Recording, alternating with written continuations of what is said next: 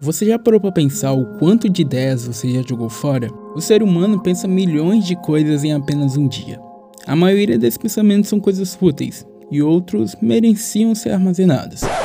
Foi pensando nisso que eu criei um diário virtual. Um lugar onde eu, Felipe Nascimento, registro as ideias e pensamentos. E com aquele toquezinho de edição que todo mundo gosta. E você também pode participar das maiorias dos episódios que saem. Todos os episódios contêm um cat, que você pode comentar qualquer coisa que você quiser. Você pode ajudar nos próximos episódios, como também dar a sua opinião do que você achou. Então, fique à vontade para ouvir cada página desse diário.